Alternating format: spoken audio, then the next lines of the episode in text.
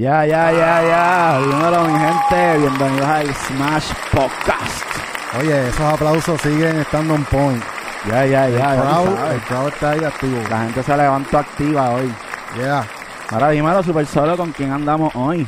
Hacho, hoy tenemos una entrevista bien especial, una entrevista que llevamos tratando de conseguir hace más de un año, Tacho, mano. porque es una leyenda in the making dentro de la industria. Eh, ha hecho muchas cosas cabronas y vámonos directo porque queremos información. Bueno, Vamos a aprender. Sin más preámbulo, tenemos a la máquina de la industria de la fucking música del género urbano de Puerto Rico, Siggy.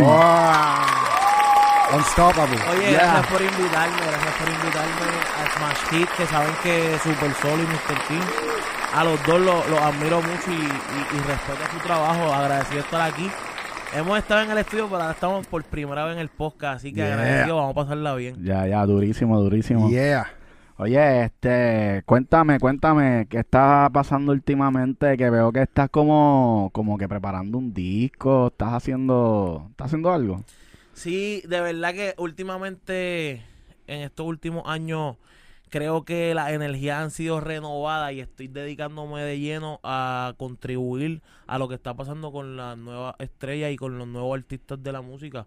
Y creo que por ahí es que se enfoca en la idea de hacer mi disco, sacar nuevas canciones, no tan solo compartir no tan solo compartir ideas y, y canciones con artistas que están establecidos, sino con artistas que están comenzando, que les veo el potencial. Creo que me estoy dirigiendo y enfocando en eso ahora mismo.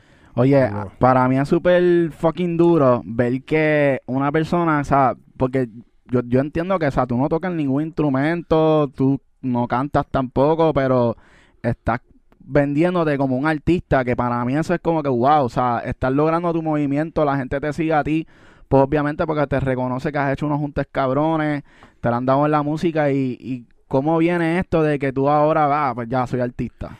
De verdad que eso es una muy buena pregunta. Mira, lo hablo todos los días con mis productores, que los respeto a ustedes también, que son tremendos productores.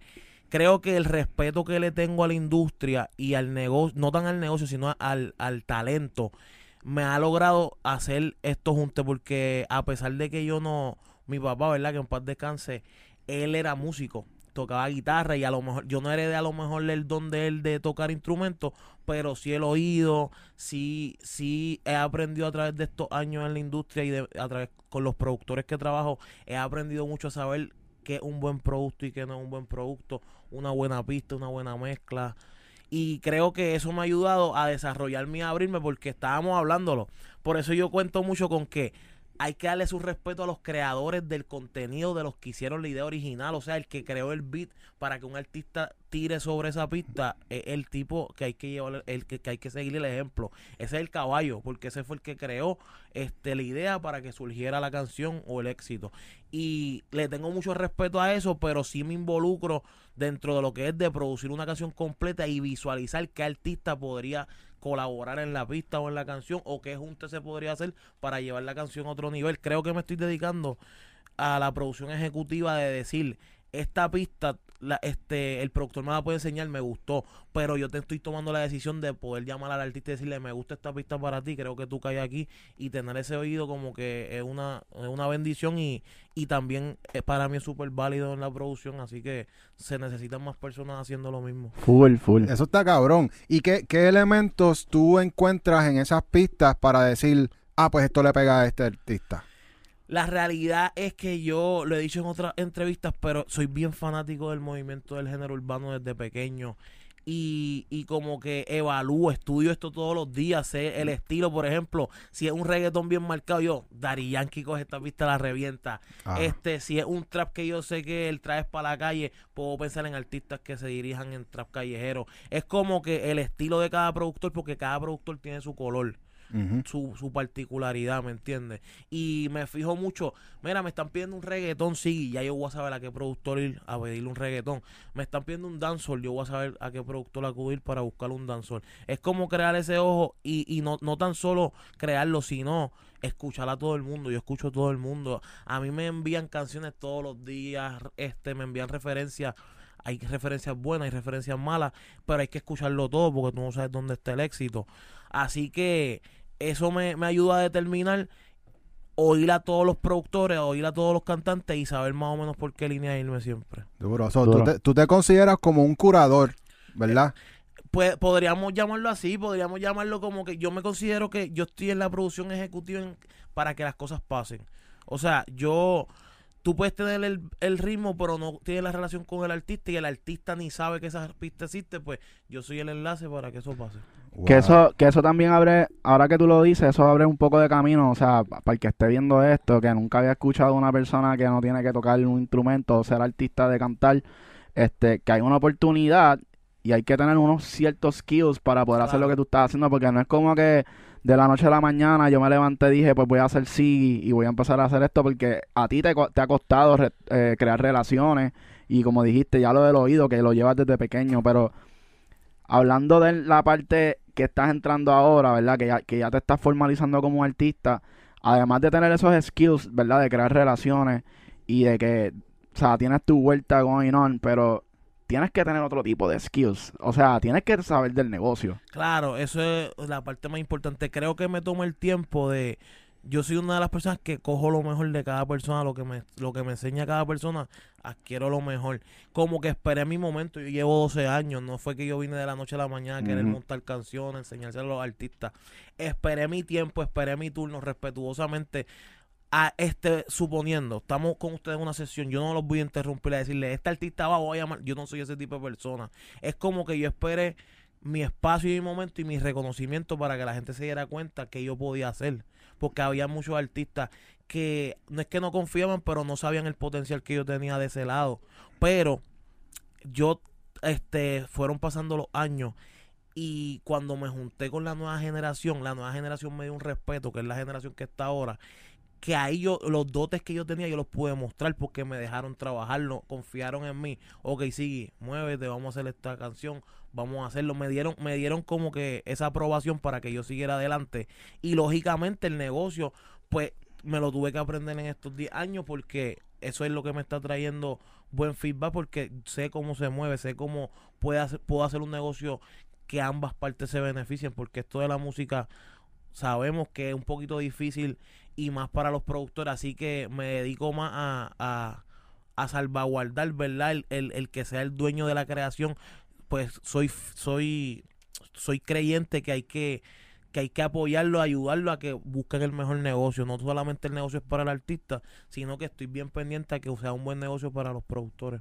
Y tú, sabes que eso es algo que, que es bien difícil de encontrar porque la mayoría de la gente que te da un contrato te lo da beneficiando a su lado. Claro. Y, y entender, tú sabes, ese negocio para un artista como que se le inflan los ojos y tú dices, anda, diablo, esto suena cabrón, pero en verdad, en verdad, en verdad no está tan cabrón, ¿me entiendes? Y, y tú entrar desde ese ángulo como que tú quieres que sea fair, pues es muy valioso también. Sí, creo que, que eso es una de, los- de las, de las cosas que nos distingue. Poder, poder ser instrumento y, y reconocer el talento. Si veo que hay un productor que tiene mucha destreza, tiene mucho talento, pues mi labor es manejarlo, ayudarlo a que puedan hacer los mejores negocios. Y es así que he basado mi carrera en estos últimos tiempos. Sí manejo artistas, sí trabajo en shows y en eventos, pero mi fuerte ahora mismo está siendo buscar los mejores negocios y las mejores estrategias para los productores y para los compositores. Me estoy enfocando mucho más en esa área ahora mismo. Y estás utilizando tu plataforma Unstoppable TV, me imagino también para ayudar y promover este tipo de, de dinámica. Unstoppable TV ya es como que yo yo creé con Sinfónico lo que es los G4, que eso está corriendo una de mis compañías que estoy súper orgulloso de lo que está pasando con los G4 en el mundo de, de la música y en en- en el mundo de empresarios. Pero, y Full Harmony, que lo creé con Yancy, que también es una compañía súper, súper, súper posicionada hoy por hoy en la música. Pero fuera, Unstoppable es Siggy. Unstoppable primero era una, una compañía de, de buquear artistas, de vender fechas, de conseguirle fechas a los artistas. Se convirtió en manejo, se convirtió en que tengo otras personas que trabajan ahí adentro conmigo, que hacen estrategia, que hacen campaña, que un equipo para solidificar toda la estructura que me rodea. Pero Unstoppable, pues la, la marca como tal, la persona quien la vende Siggy, pues por eso es que yo decidí que Siggy tiene también que salir y tener sus propias canciones, porque muchas de estas veces, muchas de las veces Siggy comparte ideas y canciones, pero aunque haya sido mi creación, no necesariamente yo soy el que la estoy lanzando o yo soy el que estoy Sí. trabajando la canción. Pues yo decidí en este tiempo decir, ok, yo tengo el, eh, yo tengo ahora mismo el- los credenciales para yo poder también coger una canción, producirla y lanzarlas por mis plataformas. Y eso es lo que estoy haciendo con este disco. Empecé hace tres años. Mi primera canción por Unstoppable TV fue con, con Jay Cortez y con Ñengo Flow, olvídate que eso está. sí, eso para mí fue bien grande porque son de los artistas que tra- he trabajado siempre y que en verdad me apoyan y me apoyaron porque tú sabes que no es fácil. Disquera, negocio, movimiento, tener un máster, ser dueño de un máster de, de artistas que ya están posicionados. Exacto. Y ellos me, de verdad tengo que agradecérselos porque me apoyaron de verdad, me ayudaron. Sí, te- toma este tema estudio, trabájalo.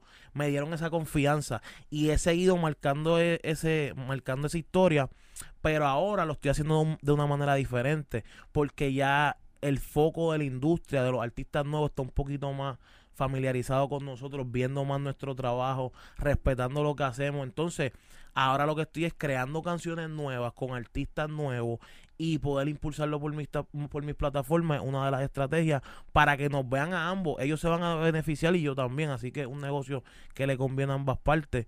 Amén de que estoy haciendo juntes de artistas que ni se conocen y se están conociendo por primera vez mis canciones. Creo que eso estoy contribuyendo a que se forme una nueva generación. Y ser parte de eso y poner mi granito de arena, pues me, me, me hace sentir súper bien. En la etapa que estoy ahora mismo me siento súper cómodo y con ganas de seguir creciendo, que eso es lo importante. Ya. Oye, me dijiste que tuviste un máster con Jay Cortés, ¿verdad? Y este con Ñengo. ¿Cómo cómo funciona este negocio? O sea, si si tú tienes un tema con ellos, ellos te pueden regalar el máster de que, o sea, literalmente tú te encargas de todos los gastos, tienes que hacer video, me imagino, te exigen algo cuando tú vas a hacer un video, ¿cómo cómo trabajas este tipo de Lo negocio? que pasa es que ahora mismo, si lo ponemos en perspectiva, para yo coger una canción así en este tiempo, al do- ta- 2020, 2022, ahora mismo, es mucho más difícil. Yo cogí esta canción 2019, 2020. Ok, ok. ¿Y cuándo salió? ¿Cuándo Jay fue que salió? Estaba despuntando. Sí, salió en el 2020. 2020. ok. Pero Jay Cortez estaba despuntando, pero no es la superestrella de hoy en día. Ok. Jay- este Ñengo Flow es mi, mi papá, ¿me entiendes? Mi hermano, pero igualmente, ya Ñengo Flow también exige unas cosas que para sacar una canción de él conlleva ejecución, dinero y movimiento. En ese tiempo que yo saqué esta canción, simplemente ellos lo, lo- ellos lo hicieron y lo vieron una jugada para mí para que yo creciera y pudiera hacer un negocio que me beneficiara en el momento. Ellos ahora mismo no está, no pusieron de por medio a nadie. No había nadie de por el medio diciéndome tienes que hacer esto, tienes que gastar tanto. Simplemente me dieron la canción para que yo echara para adelante y hiciera mi dinero, que lo hicieron de corazón, ¿me entiendes? Lo hicieron porque son mis hermanos. Ya cuando el negocio se complica, cuando tú trabajas con un artista que está firmado bajo una disquera, por ejemplo con Jacob, que tengo excelentes, ex- excelentes relación, hablamos casi todos los días, o sea, la química siempre está presente aunque ya no trabajemos juntos en el sentido del manejo, porque empecé con él. Eh, ahora es mucho más complicado. Si yo voy a tener una canción de Cortez, el proceso es completamente diferente. Por la disquera de él. Claro, por la disquera es una de las cosas. Y segundo, que cada tema de Jay Cortez que están tirando es súper estratégico. El plan de promoción, hay que crear un plan de promoción único para cada canción. Y el presupuesto que hay que diseñar para tú poder tirar esta canción para adelante, pues ahí es un presupuesto grande. porque ¿Cuánto más o menos? Ahora mismo por canción, por canción puede ser que ellos est- que, que él esté en 200, 300 mil dólares. Eso es de, de marketing budget. Sí, porque ya Incluye video, marketing, budget. puede ser que incluya el video y puede ser que el video sea aparte porque estoy consciente de que el trabajo que él está haciendo, por eso él está siendo mucho más preciso, tirando una canción, no desgastándose. Si tú ves, él no tira muchas canciones, no le gusta gastar mucho sus balas, pero cada vez que sale una canción, pues le mete con todo el Sí. torque. Y yo me imagino que, que tú sacar un tema y, o sea, vamos a ponernos real. O sea, ya Jay Cortez tiene un reach que tú sacas un tema y lo más probable es que vas a sacar el dinero. Los 300 mil Claro, se los vas a sí, sacar. no, por supuesto.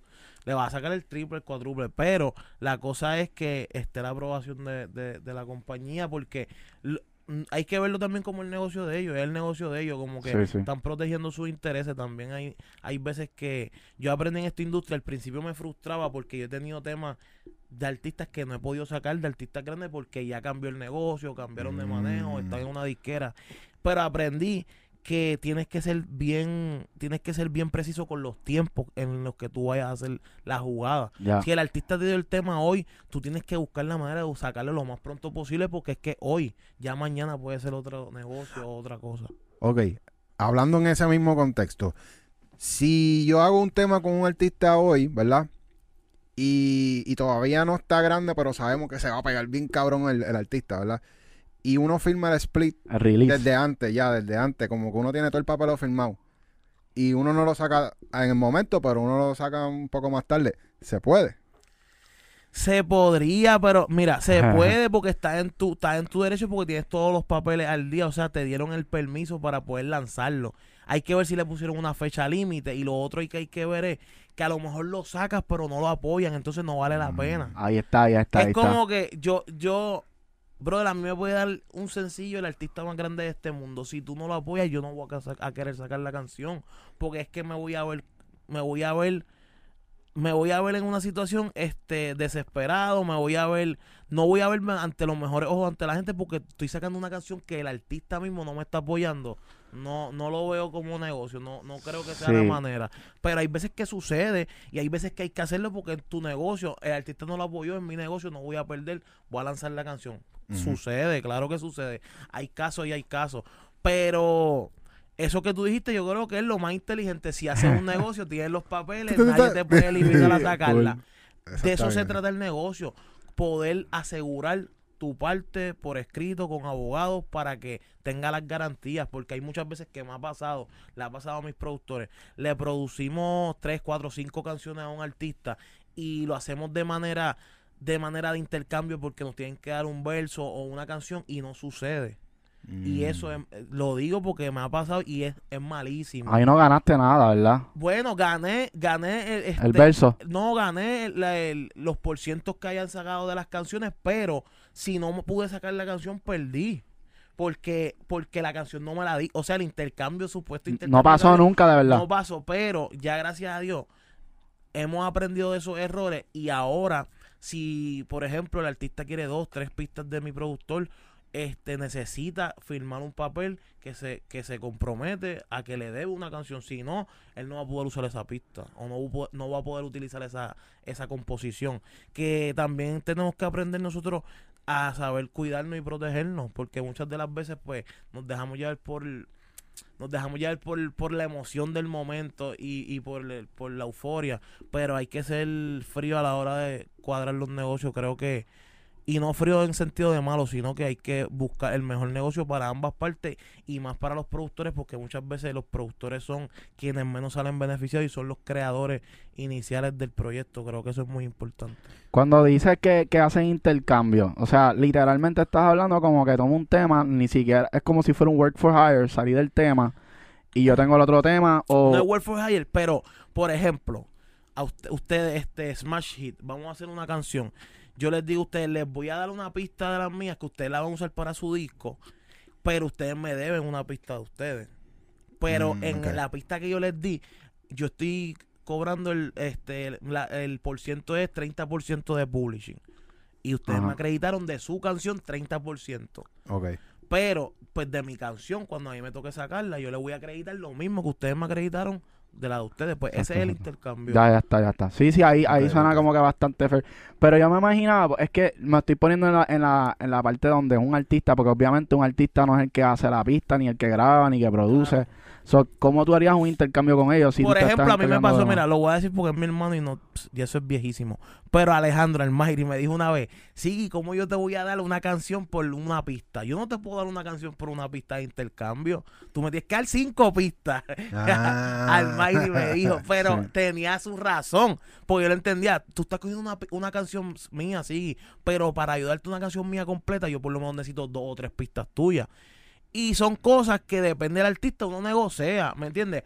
Pero, pero la cosa es poder asegurar, porque acuérdate, te conviene, porque si un sencillo que yo, ejemplo, es un artista top y tú estás haciendo un intercambio con él, tú le estás dando una pista tuya, o sea, la pista tuya también tú le vas a sacar beneficios porque él la va a Claro. utilizar de promoción.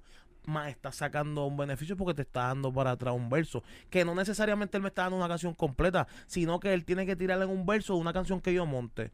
No, eh, no necesariamente el artista solo. Ya está. Pero para eso lograrlo, creo que, que los productores tienen que ponerse en la perspectiva de que tienen que haber demostrado, o sea, tienen que haber pasado por el proceso de que están probados de que ya han sacado canciones que funcionan. No es como que coger una canción por cogerla y no vas a saber qué hacer con la canción. Como que tienes que saber cómo vas a lanzar la canción porque el artista si no no va a probarte porque no se va a sentir seguro de tu plataforma de lanzamiento que tienes que crear un background y tienes que crear como que una estrategia para poder lanzar una canción. Sí, tienes que tener un fanbase, literal, porque ellos, Sí. no, ellos no quieren que tú saques un tema y el tema de momento se crashe y se ve, a- además de que obviamente no todo es números, pero se ve mal. Claro, yo lo estaba hablando con, yo lo estaba hablando con un, este un personal de una disquera hace poquito que me estaban diciendo, sí, cuando nosotros sacamos sencillos de productores y no están dentro de las plataformas del artista, aunque el artista salga en el tema, pero no está en su plataforma, siempre coge menos.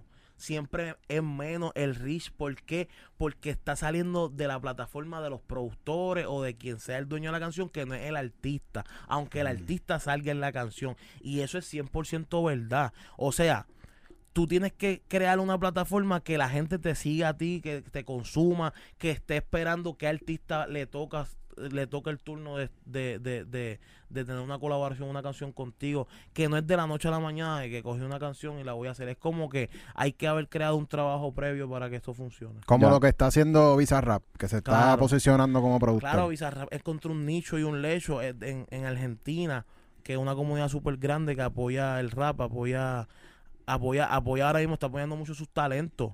Y Bizarrap encontró una esquina donde él es el artista principal, porque los artistas tienen que ir ahí. O sea, él creó esa necesidad, vamos a hacer un Bizarrap session.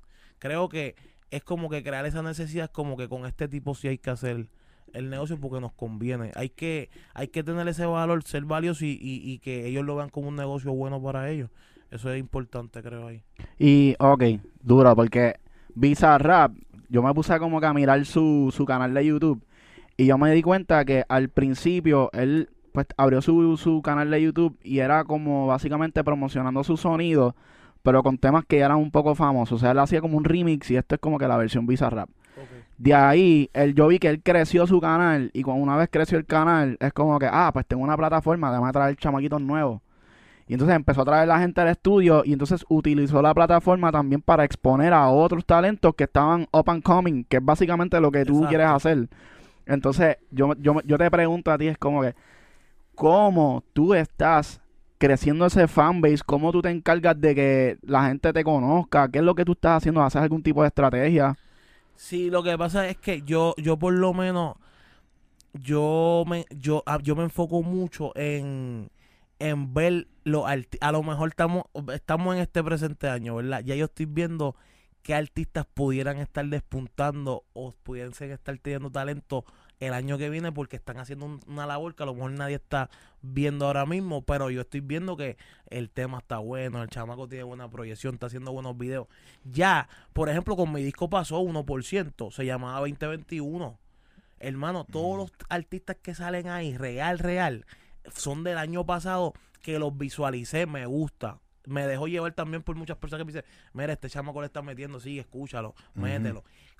Eso pasó hoy por hoy, cuando mi disco salga, de esos 35 artistas que salen nuevos, hay como 10 o 12 que ya están sonando bien duro en Puerto Rico. Y ya yo lo había grabado, que ellos mismos me lo dicen, lo había grabado el año pasado, no estaban así como están ahora. Y, no, y ahora no te dicen, coño, pero ya yo no son así.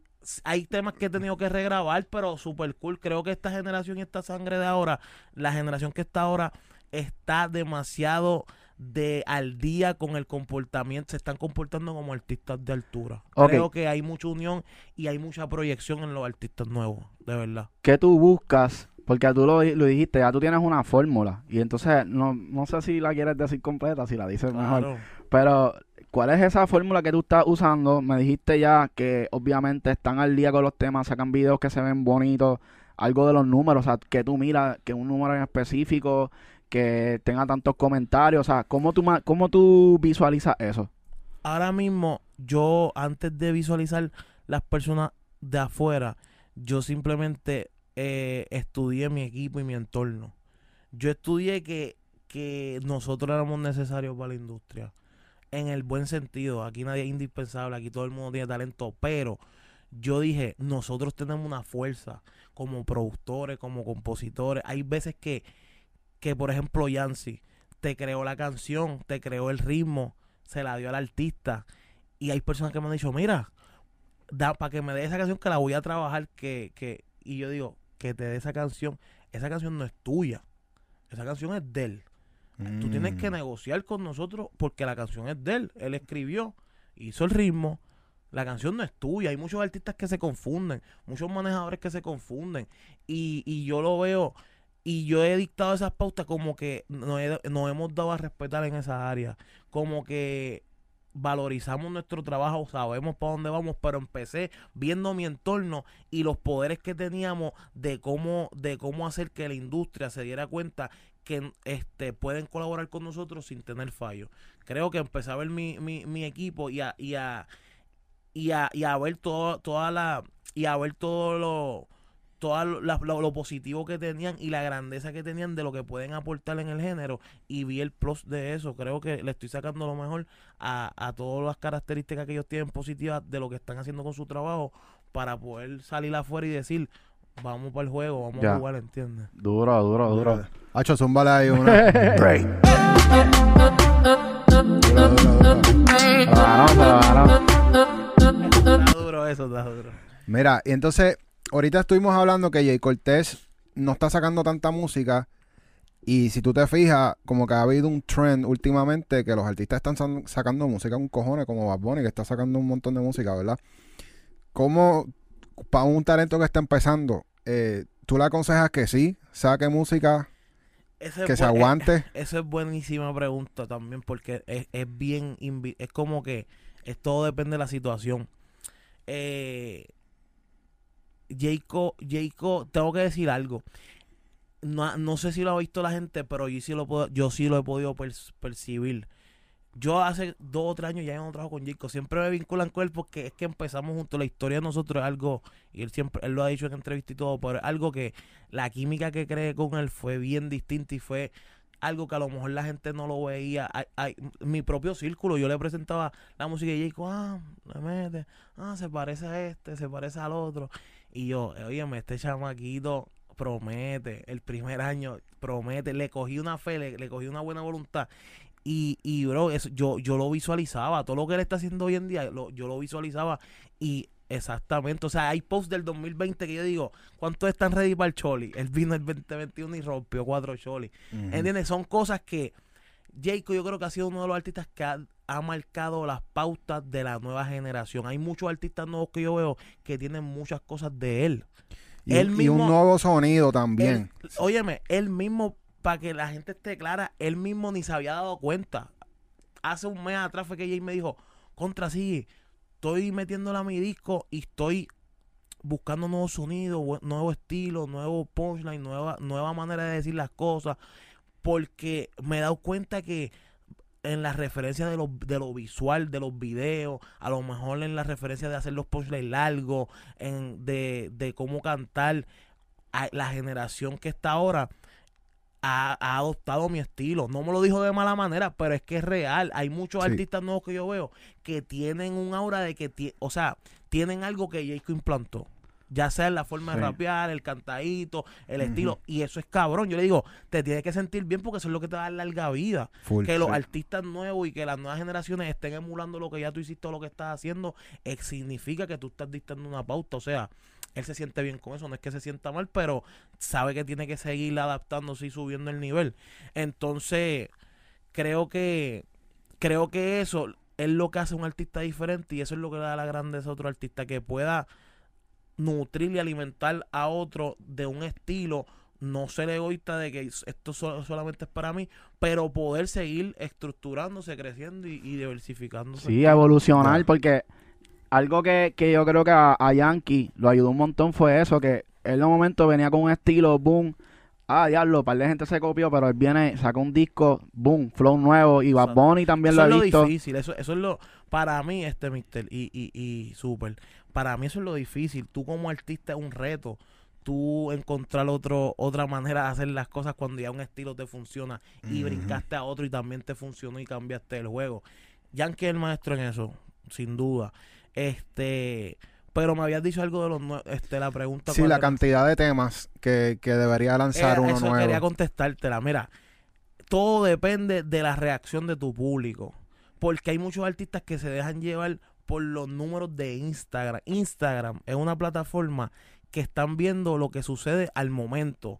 Y lo al- todo esto es lo más rápido que corra. Tú puedes coger el número en Instagram, pero a lo mejor tu canción, tu canción a lo mejor no tiene el, el, el, el feed que tú estás esperando.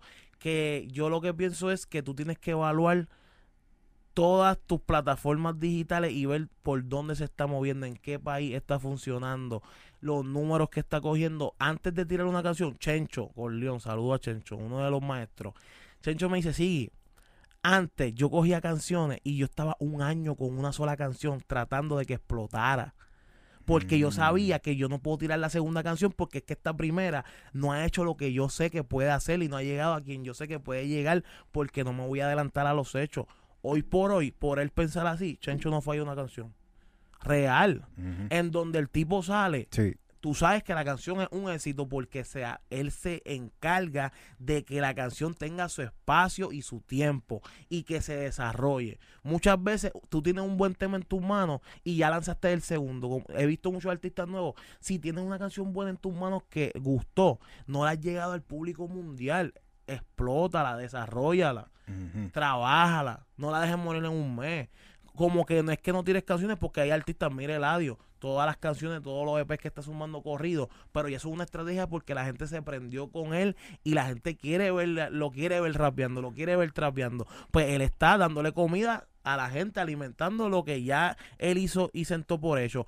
Pero si tienes una canción buena que te, te dio, te dio resultados iniciales, ponle en tu pueblo o en Puerto Rico, explótala, o sea, trata de importarla, trata de que se escuche en otras partes del mundo, llévala al máximo, llévala al máximo la promoción y luego brinca a la otra faceta. Y uno, como artista independiente, ¿qué, qué tipo de estrategia tú dirías que es lo que te va a dar ese, ese reach de llegar a otros países?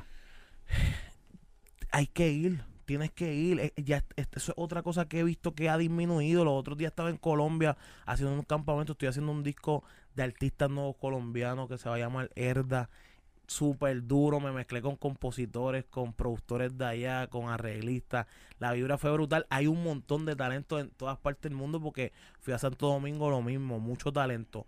Colombia es una plaza súper mega importante ahora mismo en la música.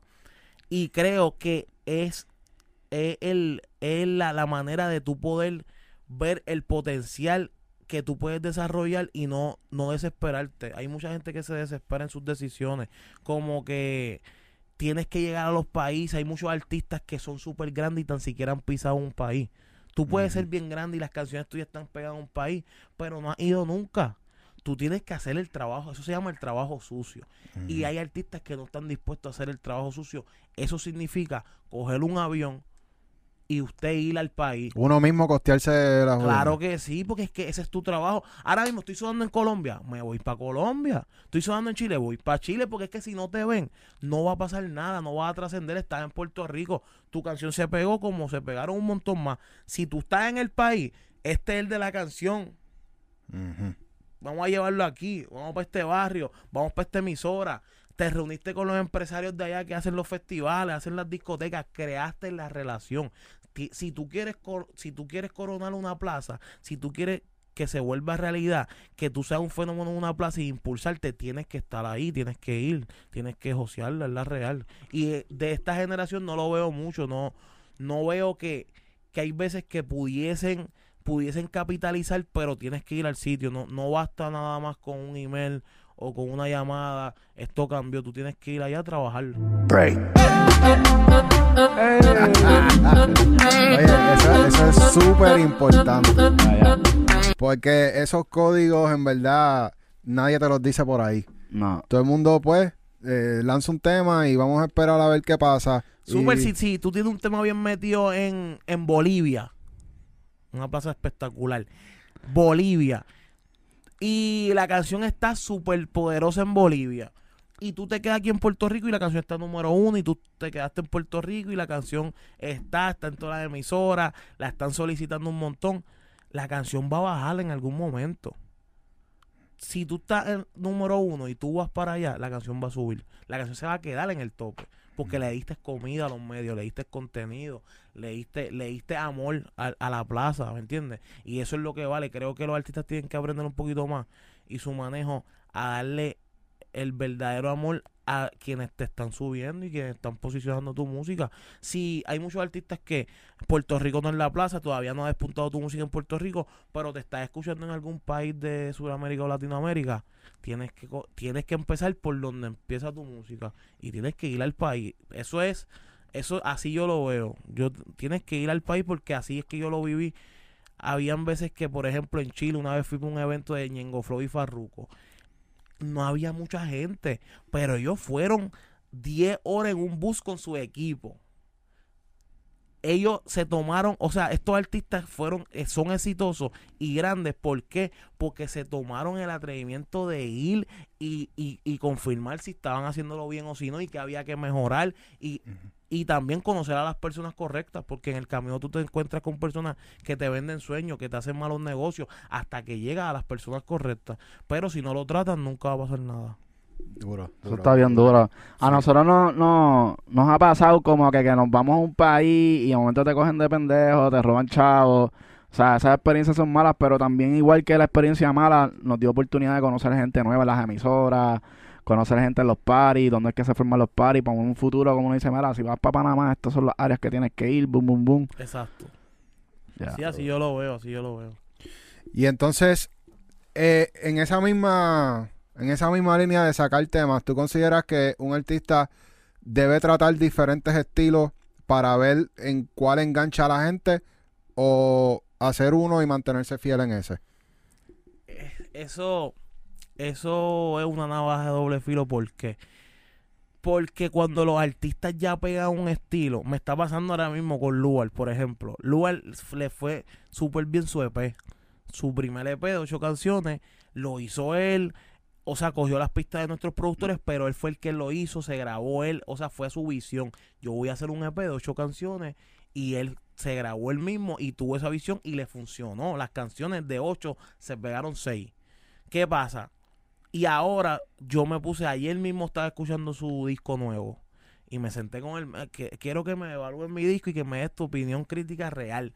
Pues yo estaba en una pelea con él porque él está tratando ahora, ya él implantó un estilo de poder cantar, él, él es un rapero, pero te puede hacer un coro, te puede hacer un coro y una melodía que, que es al gusto del público, pero se mantiene en ese, en, en, en esa, en esa melodía. Ahora él quiere subir el tono un poquito, quiere distorsionar un poquito más su voz, como que él está, él está viendo otras fórmulas de cómo poder conectar con la gente, pero con, con dándole otro estilo. ¿Él, él le gustaría irse más comercial? No, porque no está más comercial, sino que él ahora mismo su voz, ahora mismo tú lo vas a ver en el, en el, el disco nuevo, no es nada de... Su primera producción no se parece en nada a su disco nuevo. Sin rapear, como que un estilo cantadito. Rapea, no, porque tiene sus chanteos rapeos. Lo que te digo es que ahora mismo, su, ahora mismo el, el tono de su voz antes era en el medio, o sea, no la forzaba mucho para arriba, ahora está cantando hacia arriba, por ejemplo. Sí que se está tomando más, más riesgos con la Exacto. voz. Y eso, pues yo sí, yo le doy mi mejor consejo, mira, tienes que tener cuidado con esto porque la gente ya te consumió de una manera y te funciona y la gente te la da con esas canciones. Pero hay muchas veces que los artistas se sienten en una zona de confort. Yo lo entiendo porque él quiere hacer eso, porque él dice, ya yo dominé este estilo, ya yo le di este estilo a la gente.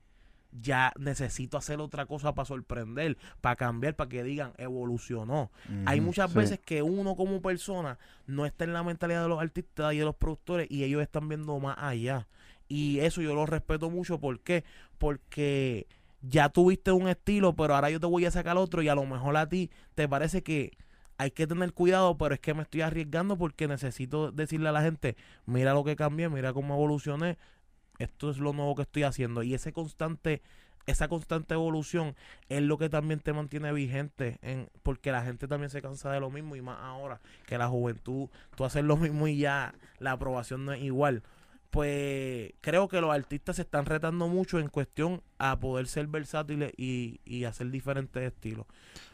Y por ahí es como que nunca debes de cambiar la fórmula que te hizo exitoso, pero sí tienes que estar al día con lo que está pasando porque todos los días aquí hay un movimiento nuevo, hay sonidos nuevos.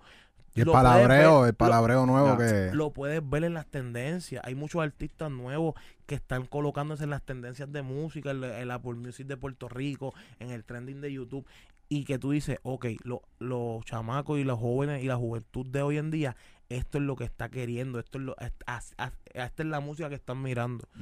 También la cantadera, en, eh, por ejemplo, que Ankar fue el que la pegó bien duro, el cantar en inglés, en- en- como en Spanglish, como que esos Ah. versos, eh, como esos versos duros y hacerlo en inglés y en español, la cultura de los, de los chamacos de Puerto Rico está cambiando hacia allá porque aquí todo el mundo habla inglés y español. Lo- los chamacos están escuchando más música de- americana. Pues viene un artista que hace referencia a ese mundo y lo están aceptando. Lo de John Chimmy, John Chimmy está tirando unos flows que yo digo, parece como si fuera un americano, como que hace el, el, el, el cambio rápido a español, pero suena gringo cuando está cantando en inglés y cuando está cantando en español suena como un boricua. Sin duda, John, John Mico, John Chimmy, para mí son de esos artistas junto a Ankar que están trayendo ese nuevo estilo y lo- los jóvenes y los chamacos lo están aceptando porque esa es la música que están consumiendo. Y eso en parte también este Jerusa tiene mucho que ver. Jerusa que en paz descanse era el portavoz y el visionario que él también quería implantar ese estilo y por ho- hoy por hoy yo sé que ellos también están teniendo mucho éxito y es en nombre de eso porque los estilos son son son súper diferentes la gente está buscando la, la diferencia ahora mismo las personas están buscando quién puede hacerlo quién puede hacerlo no quién puede sacarnos de lo que está pasando y, y, y poner esto a correr así que ellos están Sí. haciéndolo muy bien Sí, súper duro. Alguien que está haciendo también eso de mezclar palabras en inglés dentro de los versos es Omar Courts. Ah, sí. Él se tira muchas pichaderas en Omar es de ese corillo. Omar, Omar, yo te voy a ser sincero. Omar, yo lo tengo de sencillo de mi disco con los costos. Que ya hicimos el video, sale por ahí pronto. Está en el disco también. Omar es de los artistas nuevos uno de los más completos. Sin duda, sin duda. No tengo la menor duda de que Omar Kors va a ser una de las estrellas del futuro. Y de los nuevos talentos está adelantado porque tiene un lápiz brutal. El flow, ya él se encontró como artista. Hay veces tú sabes que los artistas nuevos tienen talento y potencial, pero todavía les falta encontrar esa, ese personaje que este soy yo, esto es lo que le voy a proyectar a la gente. Ya Omar Cole encontró eso, yo pienso, y él está preparado para los palos. Ya. Sí. En verdad que sí, nosotros confiamos mucho en su sonido, eh, su visión y, y ojalá le vaya súper bien. Yo sé que está agarrado de la mano de Pitbull, que tiene ese apoyo. Full, full. Qué duro. Hacho, gracias de verdad. Estamos aprendiendo un montón contigo. Estamos aquí como que, ok, ok, ok, ¿qué preguntamos? no, al revés, al revés, yo siempre, ustedes saben que he venido para acá y hemos, y, y hemos siempre compartido muchas ideas, opiniones, que nos llevamos súper bien y a los dos los respeto como, como empresarios y como productores, que ustedes cuentan conmigo para lo que sea siempre y espero que nos podamos juntar pronto una cancioncita. Seguro, Sí, seguro. sí, full. sí. Tenemos que hacer un Eso va, junte. eso va. También eh, que como nosotros estamos trabajando con, con los Mets de Guaynabo, que También. ya tú sabes que, que... mucho, que mucho lo jodí esa temporada. Yo los llamaba, mira, este mister, a ver si hay para entrar que quiero ir para Guaynabo, pero me- en verdad la pasé súper bien, soy fanático del baloncesto superior desde niño, soy de Cagua, desde que los criollos, los criollos ganaron campeonato una vez, siempre iba a las canchas de baloncesto, mis abuelitos son de Santurce, soy bien fanático del- de lo que es el béisbol y la pelota invernal de Puerto Rico y del baloncesto superior, súper fanático desde niño. Así que me cubro con todo el equipo. Me paso en Carolina, en los gigantes, me paso en Guaynabo, me paso No tengo así como... Ahora mismo me disfruto la temporada y ver los talentos que tienen, como que no tengo ni que soy súper fanático de un equipo, como que me gusta ver todos los juegos. Pero sin duda Guaynabo me trató súper bien y me encanta el equipo de Guaynabo, de verdad. Duro. Y lo, lo cool de, de todo esto es que de alguna manera el baloncesto está sumamente relacionado con la música y Full. nosotros aprovechamos todo, todo esto de la plataforma de los Mets para poder también traer artistas y formar como un joseo, yo digo, en el mismo, como que crear un ambiente artístico dentro de los juegos porque la música y el baloncesto es como que son entretenimiento y se relacionan. Claro, ahí llevamos a Joyce para lo- lo- Sí, los meses, ya. algunos, Joyce Santana. Ustedes también están, los quiero felicitar porque están están diferenciándose de muchos productores y muchas personas que están diversificándose en lo que pueden hacer. Ustedes son excelentes productores, pero también están metidos en lo del baloncesto, están metidos en lo de los podcasts. Creo que esas ganas de crecer y dar la milla extra por el movimiento, pues eso en verdad vale mucho. Muchas gracias, Gracias. a ti, de verdad. Eh, para nosotros es bien importante poder crear una comunidad en el cual puedan juntarse con nosotros para seguir aprendiendo, porque esta industria es algo que sigue cambiando diariamente y uno tiene que seguir aprendiendo. Entonces, a nosotros nos ha costado tanto aprender el negocio y lo hemos aprendido mal. Hay que volver a aprenderlo, ¿me entiendes? Claro. Porque uno sigue... Todo cambia, a mí me ha pasado, yo, yo, a mí me, muchas veces yo hice los peores negocios, muchas veces se aprovecharon de mi humildad también y de, de mis ganas de crecer, eso pasa mucho en la industria, así que a los nuevos talentos les digo que antes de, de, tomar cualquier decisión, asegúrense de que están haciendo un buen negocio y con personas buenas, porque en esta industria también hay muchas personas que se aprovechan del talento. Y a mí me pasó y me sigue pasando, yo aprendo todos los días, hay veces que hay cosas que yo no sé y las aprendo y me gusta y me gusta preguntar, me gusta saber y creo que es parte del proceso de caerse de, de contra lo hice mal, pero ya la segunda vez no me va a pasar. Y creo que la música eh, tiene esa magia, tiene ese brillo de que a lo mejor pasó una... Ejemplo, hicimos un mal negocio en una canción, no me va a pasar la segunda vez. Hicimos un contrato que no está de nuestro agrado o, o creemos que podíamos ser, lo podíamos hacer mucho mejor, pues la segunda vez tratamos de remitir ese error y, y, y, y no volverlo a repetir. Y, y en cuanto a eso de los contratos, como que uno como productor que uno dice, ok, tengo esta compañía que me quiere firmar, me quiere darme un publishing deal y como que uno no tiene todavía las credenciales, ¿verdad? Como que los palos, como que para uno pedir, para uno saber cuánto pedir ni siquiera Claro. de ese advance. Eh, ¿Tú recomiendas que un productor primero se establezca con un artista, saque como que temas que suenan antes de firmar un publishing deal o De, definitivo, mira, yo me, yo me encargo, el, mejor mensaje y consejo que yo le doy siempre a mis productores es que tengan una canción que esté generando dinero antes de hacer un deal publishing. ¿Por qué? Porque tú puedes hacer, también hay otra manera. Si tú quieres hacer un deal publishing y tú ves que estás en el momento de hacerlo y todavía no tienes la canción grande que te está generando, pues tienes que coger el dinero mínimo. Hay mucha gente que no ha hecho nada y quiere coger 500 mil dólares, que esos 500 mil dólares no los vas a recuperar, vas a fallar el contrato, ¿entiendes? Como que sí lo, porque hay muchos chamacos que se evalúan 500 mil porque yo le meto, porque tengo talento, porque mira todas las- pistas, todas las canciones, y de eso no se trata, se trata, el talento está, lo que pasa es que tienes que tener la evidencia y los credenciales de que esa música está generando ese dinero. Porque las disqueras no sueltan dinero por nada, las publicadoras tampoco. Como que si ellos te quieren firmar es porque ellos saben que te pueden sacar el dinero y puede, pueden hacer más negocios contigo. Creo que lo mejor que les aconsejo siempre es, antes de establecer un deal de publishing, que ya tengan una canción que esté posicionada y que puedan haber probado que la canción está generando, que ya le tengan una entrada de dinero. ¿Por qué? Porque cuando las publicadoras vean esto van a decir, ok, a este hombre hay que darle ese dinero porque mira lo que está haciendo con sus canciones, mira cómo está generando de sus canciones.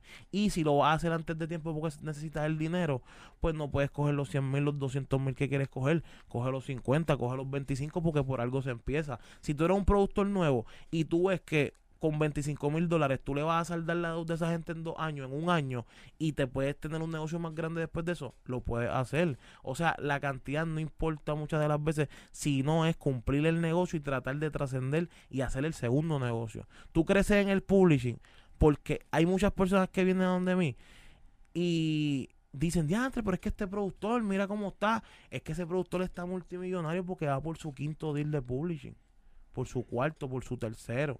Pero fue porque para estar en el tercero o cuarto deal publishing tienes que haber recuperado los anteriores. Él hizo su trabajo para recuperar el dinero y le dieron más dinero. Es como que no tienes que llevar la balanza de tu trabajo porque tienes que medirlo por lo que hace tu trabajo y por lo que genera para no perder el norte y, y no quedarte estancado en un deal que no puedas recuperar, que eso es lo peor. Break. Ahora con el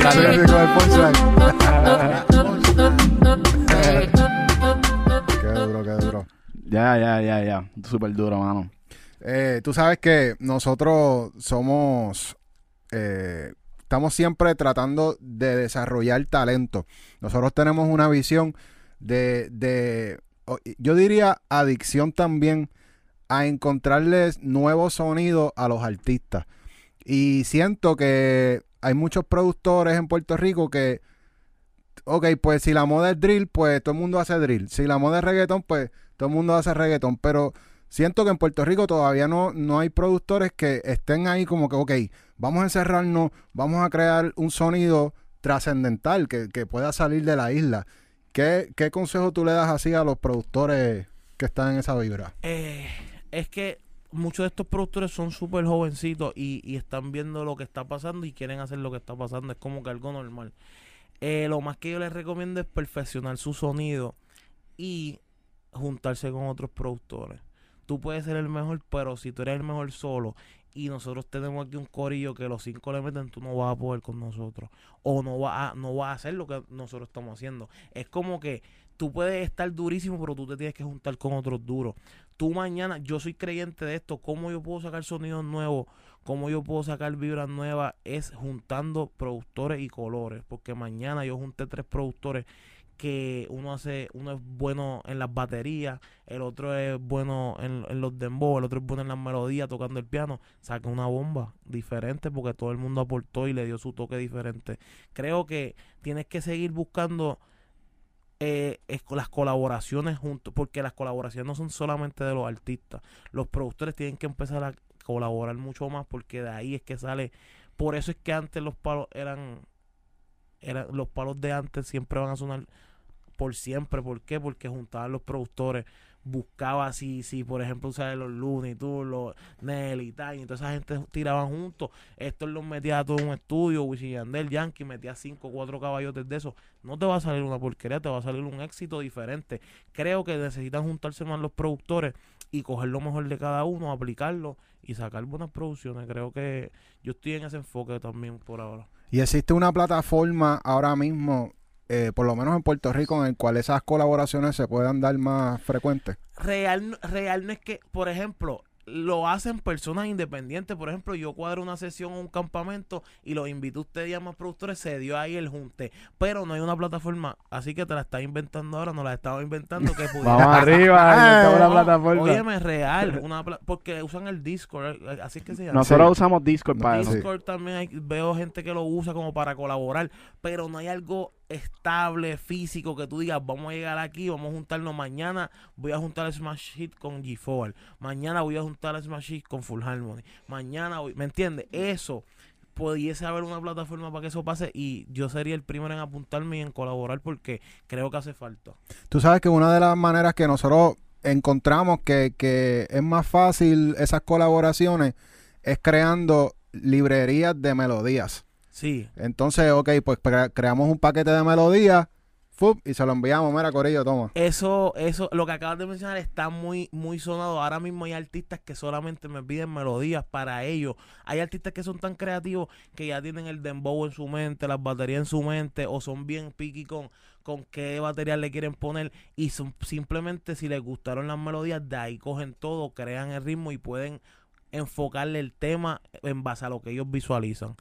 Así que dar pack de melodías también es algo que estoy viendo en los últimos tiempos de los productores que está funcionando. ¿Cuál es el hack? Ok, por ejemplo, yo soy productor, tengo mi paquetito de melodías. ¿Qué yo tengo que hacer para deci- eh, para colaborar, por ejemplo, con los G4?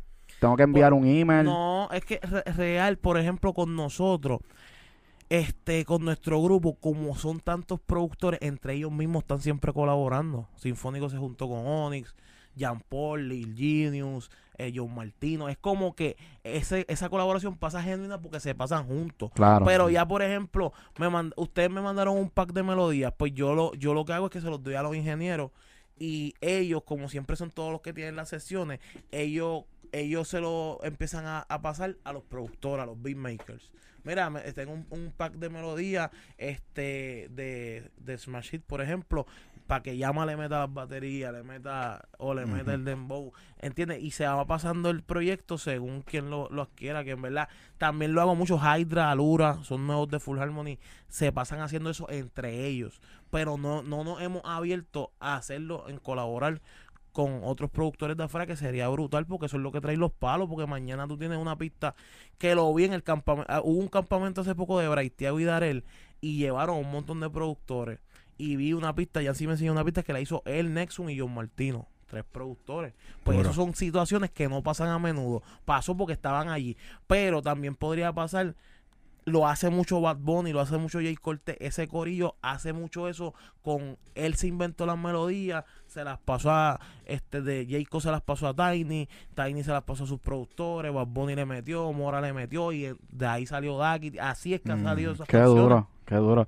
Sabes que nosotros tenemos ese José también de, de, de hacer melodía, también batería, tenemos como Duro, loop duro, packs. duro. Y de, de lo más, bueno, es que en verdad ahora mismo como, como que es un proyectito que tenemos en- todavía en, en baby steps.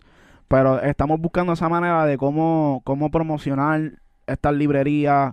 Porque uno hace librerías que son un poquito más como para todo el mundo, que todo el mundo pueda tener acceso al sonido de nosotros, pero también hacemos como que unas librerías que son más exclusivas. Sí, para enviar. Ah, y esa es como la estrategia que se nos ha hecho un poco difícil, cómo llegar a los corillos. Pero eh, por, por eso es que ahora mismo en cada corillo es importante tener una persona. Por ejemplo, en mi corillo yo soy la persona del enlace. Me llegaron estas baterías o estas melodías, se las pasé a ellos. Es como que tener esa persona Sí. contacto con las otras personas que puedan engranar, que puedan conectarlo. Duro. Duro. Ya. Ya, Vamos para eso. Mi ya- gente, ya tenemos el hack. Ya Tenemos- tenemos el hack. Tenemos un joseo, tenemos un joseo. no, y, oye, parte de lo que nosotros hacemos, o sea, no sé si te habíamos hab- hablado de esto, nosotros tenemos una plataforma que se llama Smash Academy. Es una plataforma... hace, hace mucho, me acuerdo. Pues esta plataforma, Smash Academy, es una plataforma para desarrollar artistas, productores, compositores y está a través de Discord, tú entras y tenemos una comunidad y pues quisimos hacer algo que fuera como un poco más exclusivo con ciertos grupos de personas y a través de la plataforma de la Smash Academy, por ejemplo, tú te suscribes por u- de mes a mes, tienes acceso a contenido que es exclusivo, este, sesiones grupales donde nosotros estamos con un grupo de personas, escuchamos su música, le damos crítica, al igual que a los beatmakers, como que escuchamos pistas, le damos el feedback. Y entonces, en adición a eso, nosotros le damos acceso a pistas de nosotros, este, sample packs, le damos batería, y entonces los chamaquitos con eso van, experimentan, y es un posible placement, ¿verdad? Porque, por ejemplo, Claro. vamos a decir que un beatmaker de esto cogió un sample pack y le metió unas baterías tan hijas de puta que de momento lo, lo abrimos aquí en una sesión, estaba yo no sé quién carajo, le escuchó y dijo, diablo, eso es un palo. ganó, claro, Sí. se metió en la producción. Y el chamaquito, a través de la plataforma, pues colaboró con nosotros. Y eso es parte de lo que queremos hacer. Eso, es una eso es, le están dando oportunidad, eso está brutal. Voy a bajar el Discord, así que estoy aquí comprometido, lo voy a bajar porque me han hablado mucho de eso, así que eh, están haciendo la diferencia. Creo que de eso se trata, de colaborar y abrirse a otras personas que piensan que no tienen la oportunidad, pero tienen el talento.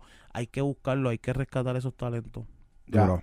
Ya. Oye, mi gente, ustedes saben que lo- lo- todos los lunes a las 11 a.m. estamos haciendo los beat listening, demo listening dentro de nuestra plataforma de YouTube Live los lunes a las 11 de la mañana. Yo creo que en algún momento sí te vamos a tener que traer a una de estas sesiones. porque Dale, cuenta Puede ser hasta virtual, o sea, porque lo cool es que estamos teniendo gente de fucking esta Argentina el otro día, firmado con alguien con Universal Argentina. Sí. Y Tenemos de México, tenemos de Cuba. ¿Sabes? Como que se están conectando. Es como que Unos wow. talentos Cuenten conmigo, cabrones. para todo eso siempre cuenten conmigo. Yo, yo siempre soy bien pro, pro género en cuestión y, y con los productores, que yo sé que ese es el alma de todo. Los productores son el alma del artista, ¿entiendes? Así que cuenten conmigo para eso. Duro, duro, mi gente. Bueno, podcast súper duro. Yes. eh, casi una hora hablando aquí con el No, pana. tuvimos, se fue rápido. Gracias por tenerme aquí. Seguimos dando la milla extra por los nuevos talentos, por Puerto Rico y, y por la familia. Así que saludo a la gente de Smash Hit. Ya, Oh. mira, ya saben, tienen que darle comentar aquí, eh, seguir así en todas sus plataformas digitales, el canal de YouTube que lo vamos a poner por aquí también en la descripción. Dale like, eh, prende las notificaciones. Métete en el Discord, Smash Hits. Ya. Síguenos en Discord. Patreon, Smash Academy. Tenemos un poquito de todo. Así que. Ah, algo importante, que nos escriban las preguntas que tengan para nosotros poder seguir expandiendo los temas en este podcast. Así Todas que- las dudas. Ya. Bueno, ya lo saben, mi gente. Nos vemos hasta la próxima. Check it out, bro. Check it out, boo.